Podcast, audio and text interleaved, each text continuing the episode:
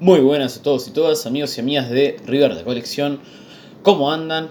Espero que lo mejor posible en este lunes 9 de diciembre, arranque de semana, primer aniversario, que es lo mejor de las últimas 24 horas, primer aniversario del triunfo en Madrid. Ya vamos a hablar un poquito de eso, eso les tendría que alegrar un poquito el día, ya que bueno, ayer, el domingo 8 de diciembre, no se terminó de la mejor manera porque perdió River como local. El partido se disputaba a las 9.45 en el Monumental claramente.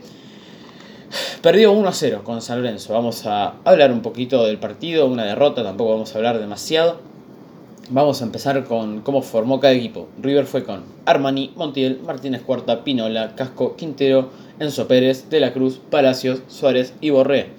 San Lorenzo fue con Torrico, Arias, Colochini, Rodríguez, Herrera, Pitón, Poblete, Ramírez, Oscar Romero, Ángel Romero y Adolfo Gaich, que lo conocerán por los goles que hizo en la sub-23, sub-20, etcétera, etcétera, que la ha roto en las selecciones juveniles dirigidos por Diego Monarriz, que es un DT que estaba de manera interina, pero bueno, parece que se va a ratificar en el cargo.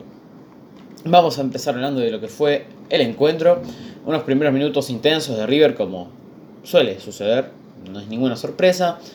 Pero ya en el minuto 10 empezó a estar un poquito más cabizbajo. No tuvo ninguna mayor desatención defensiva hasta en el minuto 15, en el que Gaich empieza una jugada, se asocia con el muy buen jugador paraguayo Ángel Romero, el que usaba la casaca 92, sí, un número un poco peculiar, que le tira un centro a Gaich que pasa de largo a Pinola, controlándola muy bien. Luego, si no me equivoco, pasa de largo a Enzo Pérez y después casi se la roba Montiel, también si no me equivoco. Y bueno, cuestión, queda casi en el área chica contra Armani y lo fusila. La verdad que un golazo del delantero de 20 años de San Lorenzo, que bueno, es un pibe fuera de serie, lo van a vender a Europa, por mucha plata como suele suceder con los talentos actualmente. Pero no, la verdad que es un chico muy bueno y lo demostró en este partido con ese gran gol. Que bueno, suponía empezar atrás de nuevo para River, que a los dos minutos de eso, a los 17, mete un gol en el que supuestamente hay una posición adelantada de Borré, que la empujó, digamos. La verdad que estuve en la cancha, no la vi, pero si fue, fue muy finita. Así que bueno, eh, tampoco vi una mayor indignación en Twitter, así que probablemente estaba en offside, pero muy, muy finita, muy poquito habrá sido el offside para que, bueno, lo cobre básicamente. Así que bueno, River tuvo esa ocasión, el 1, el 1 a 1, perdón, que no fue por ese fuera de juego del colombiano. Pero River siguió intentando, intentando, como suele ser, pero sin la claridad a veces de otros partidos que suele tener. No fue como, no sé, por ejemplo con Boca en la Libertadores o con News en el segundo tiempo. Estuvo lejos de ese nivel, pero igualmente River propuso, propuso, mientras que San Lorenzo se metía cada vez más atrás. Llega algo bastante relevante durante el partido, que es que en el minuto 38 Herrera, si no me equivoco, sí, fue creo que el chaqueño Herrera de San Lorenzo, obviamente, le hace un penal a Casco bastante claro, o sea, para mí nada que reclamar, fue un penalazo enorme. Así que tenía la chance inmejorable River de empatar el partido. Borré se hace cargo del penal a media altura, a un costado, ideal para que Torrico la tape. El Cóndor la terminó rechazando para afuera, nadie le quedó el rebote y River se terminó yendo a ese final de primer tiempo con un, una desventaja que la verdad que no merecía demasiado porque había hecho un poco mejor las cosas que San Lorenzo y bueno, ya en el segundo tiempo se acentuó eso. En el 54 Quintero tiene un penal, otro penalazo, la verdad, de Herrera, si no me equivoco fue de nuevo Herrera el que lo hizo sobre De la Cruz. Quintero lo patea en esta ocasión, a diferencia de su compatriota, lo patea muy bien, fuerte a un costado, pega en el palo y se va fuera. Cuestión que no pasa nunca, básicamente, porque lo que suele pasar es palo y no sé, que quede el rebote, palo y que entre, pero no, la noche estuvo errada todo el tiempo, no hubo chance para la suerte y terminó yéndose afuera. Bueno, a los 10 minutos del segundo tiempo, River erraba su segundo penal, que era algo bastante trascendental. Otra cosa para decir, San Lorenzo fue llenándose de amonestaciones, de hecho el minuto 55 Un minuto después del penal de Quintero ya tenía cuatro amonestados, tres defensores y Ramírez. River en cambio tenía a Borré y a Suárez amonestados. Hasta que bueno, empezaron los cambios para ver si atinaba un poco mejor la noche para el equipo River Platense.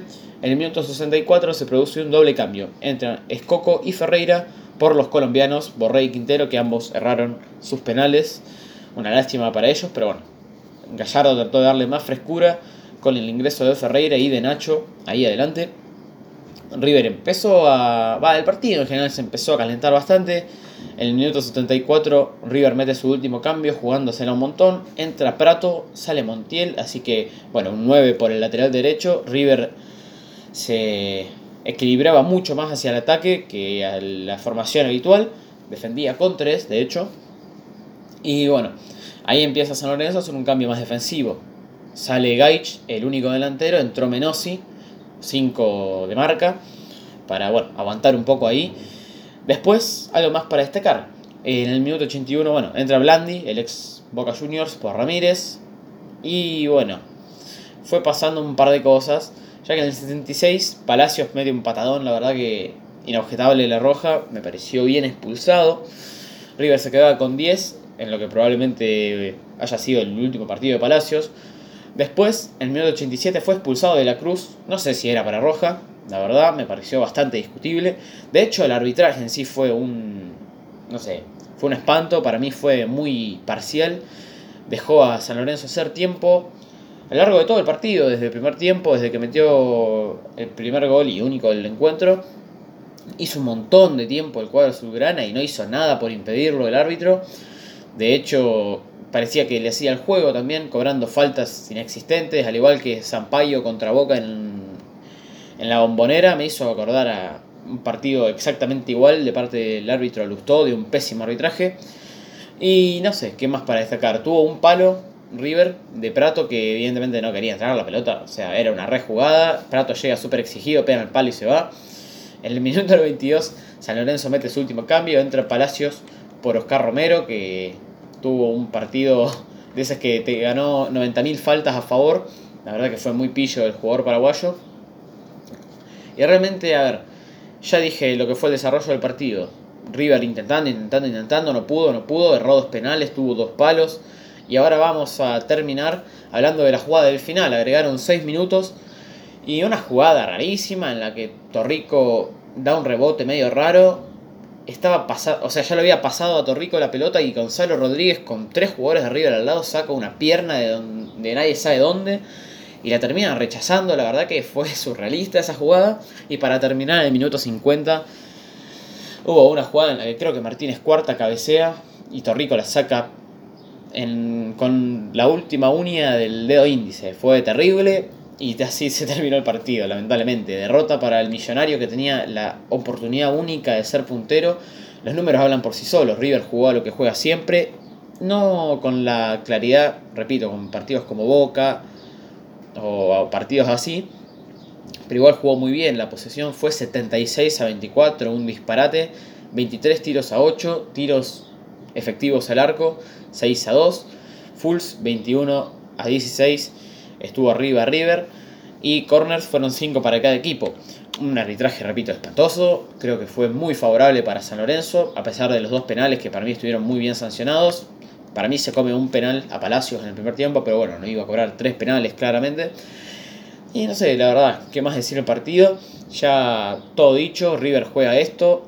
Hoy, perdón, ayer no le salió, pero Así le salió en 2018, ganó el Libertadores, así le sale regularmente, llega tan lejos en todas las competencias, así que una derrota de vez en cuando no, no va a desmerecer todo el trabajo que hace Gallardo constantemente. Vamos a hablar de la tabla, cómo queda.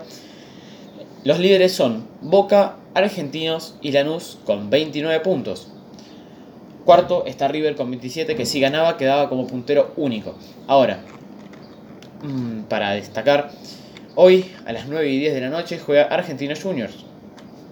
Si Argentinos empata o pierde, River, en caso de ganarle a Independiente, recordemos que River tiene que jugar el domingo 16 de enero, me parece, o 19 de enero, no, creo que era 16 de enero, en cancha independiente. Así que River, recordemos que por la Libertadores tiene ese partido pendiente. En caso de ganarlo, quedaría como líder, en caso también de que no gane Argentinos el partido de hoy a la noche.